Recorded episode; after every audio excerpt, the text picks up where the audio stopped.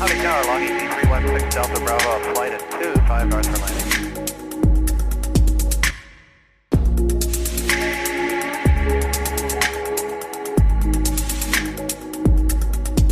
Willkommen an Bord und hallo zu einer neuen Folge Cockpit Talk. Ich bin Leonardo. Die Idee dieses Podcasts ist es, euch die Fliegerei und den Alltag eines Piloten näher zu bringen. Auch wenn es heutzutage zum Glück selten passiert, möchte ich euch aber auch über Unfälle informieren. Denn in den Medien wird über ein Unglück meist recht oberflächlich oder auch fehlerhaft informiert, gar nicht aus bösem Willen heraus, sondern vielmehr aufgrund von fehlender Expertise. Heute möchte ich mit euch darüber reden, warum Srivijaya Airflug SJ 182 am 9. Januar diesen Jahres sein Ziel leider nicht erreicht hat. Eins möchte ich jedoch vorweg sagen. Ich versuche mit der Berichterstattung über einen Unfall in diesem Podcast auf keinen Fall Klicks zu erzeugen, die es sonst nicht gegeben hätte.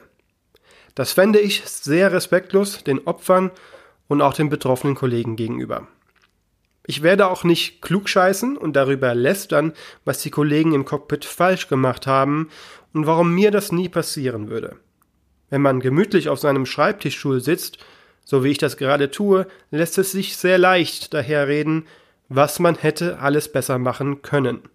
Und das ist auch der Grund, warum ich erst heute über den Unfall spreche, obwohl er schon am 9. Januar passiert ist.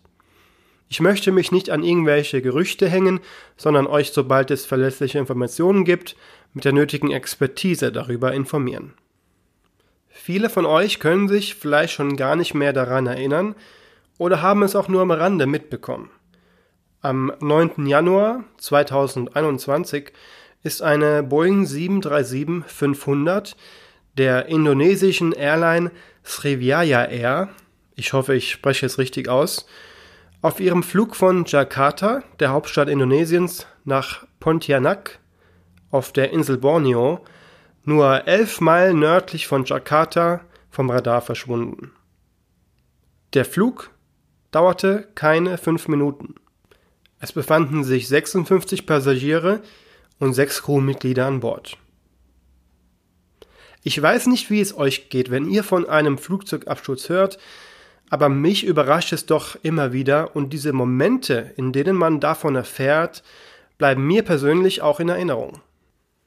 Ich weiß noch genau, wo ich am 9. Januar war, als ich auf meinem Smartphone die Überschrift in der News Section gelesen habe, Boeing 737 in Indonesien verunglückt.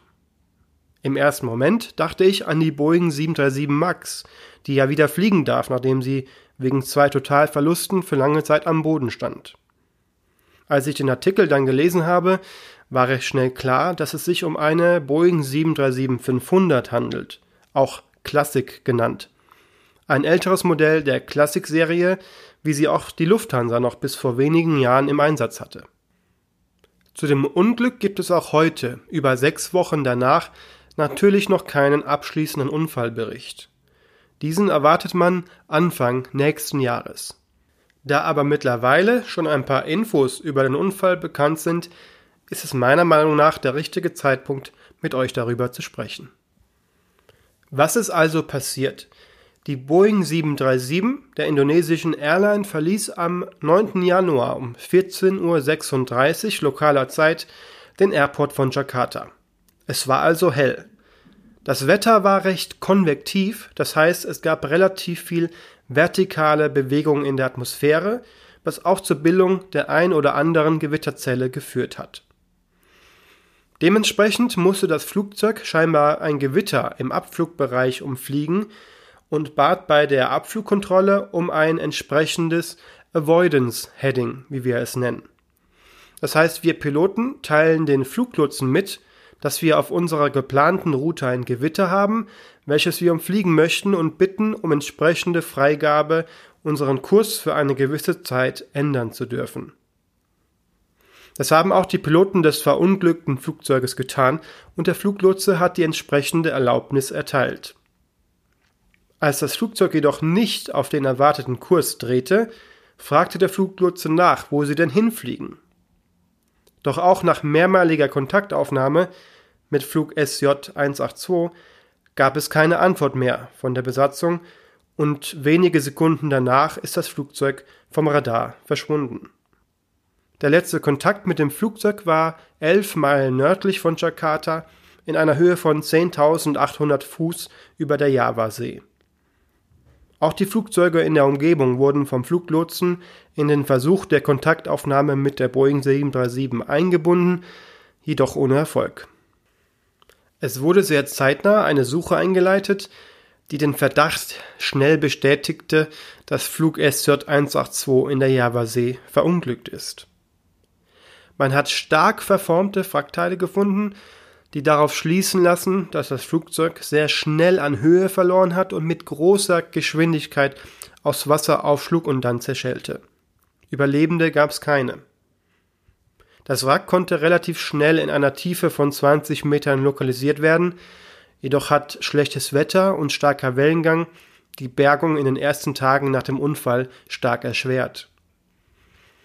Mittlerweile hat man den Flight Data Recorder gefunden. Das ist das Teil, das alle Flugparameter und Fehler aufzeichnet, um einen Flug bis zum Unfall zu analysieren und zu rekonstruieren. Jedoch fehlt von der Speichereinheit des Cockpit Voice Recorders nach wie vor jede Spur. Der Cockpit Voice Recorder, der alle Gespräche der Besatzung, Geräusche im Cockpit und auch Funkverkehr aufnimmt, wäre für die Unfallanalyse sehr wichtig und man sucht auch weiter danach. Der Unfall gibt durchaus einige Rätsel auf, denn ein Flugzeug fällt nicht einfach so vom Himmel, schon gar nicht, wenn es voll funktionsfähig ist. Der Flight Data Recorder konnte erfolgreich ausgelesen werden und hat eine Unstimmigkeit im Autothrottle-System ergeben. Autothrottle ist die automatische Schubregelung bei der Boeing, die vor allem während des Betriebs mit dem Autopiloten den benötigten Triebwerksschub automatisch regelt und die Piloten somit unterstützt. Das war auch die einzige technische Auffälligkeit, die das Flugzeug innerhalb der letzten Tage vor dem Unfall aufwies.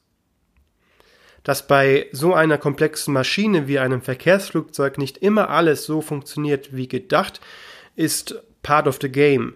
Dabei wird unterschieden zwischen Systemen, deren Fehlfunktion unkritisch ist und lediglich unbequem, und Systemen, deren Ausfall ein No-Go ist, weil es die Flugsicherheit beeinflussen würde. Schnell wurde von der Presse vermutet, dass dies der Grund für den Unfall sein könnte wenn beispielsweise voller asymmetrischer Schub generiert wurde.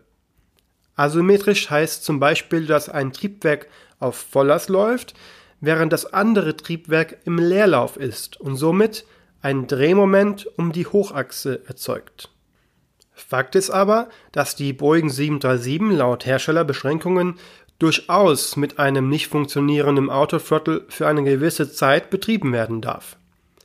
Das war während meiner Zeit auf der 737 auch einmal der Fall. Es ist lediglich mehr Arbeit für uns Piloten. Von der untersuchenden Behörde wurde diese Vermutung als Abschutzursache jedoch erst einmal dementiert. Man hat Teile des Flugzeugs, unter anderem auch des Autothrottle-Systems, in die USA und nach England verschickt, da man technische Unterstützung bei der Untersuchung benötigt. Es scheint aber jetzt schon klar zu sein, dass für die vollständige Aufklärung die Daten des Cockpit Voice Recorders sehr wichtig sind, weshalb ich hoffe, dass man diesen noch vollständig bergen kann. Auch für die Angehörigen wäre es sicher wichtig zu wissen, warum ihre Verwandten und Bekannten an dem Tag ihr Leben verloren haben. Bis zur Veröffentlichung des vollständigen Untersuchungsberichts wird es wie gesagt noch knapp ein Jahr dauern. Wenn es dazu Neuigkeiten gibt, werde ich gerne eine entsprechende Podcast-Folge dazu machen. Wann es soweit ist, erfahrt ihr auf meinem Instagram-Channel at cockpittalk. Und mit diesen Infos, die über den Unfall bisher bekannt sind, möchte ich die heutige Folge beenden. Es ist ein tragischer Vorfall, der, was soll ich sagen, heutzutage zum Glück selten passiert. Wenn ihr noch Fragen dazu habt, schreibt mir gerne eine Nachricht per Instagram oder auch eine Mail an cockpittalk@mail.de. Ich freue mich auch über konstruktives Feedback. Gerne dürft ihr den Podcast natürlich auch abonnieren, wenn er euch gefällt und gegen eine Bewertung auf Apple Podcast habe ich natürlich auch nichts. Das war es für diese Woche. Wir hören uns in zwei Wochen wieder. Bis dahin, bleibt gesund, macht's gut und denkt dran, man lernt nie aus.